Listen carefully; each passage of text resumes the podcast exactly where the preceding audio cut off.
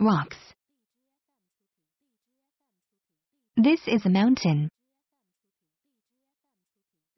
A mountain is made of rock. This is a boulder. It broke off the mountain. This is a stone. It broke off the boulder. This is a pebble. It broke off the stone. This is sand. It broke off the pebble. This is dust. Dust is the tiniest piece of rock. Dust is everywhere.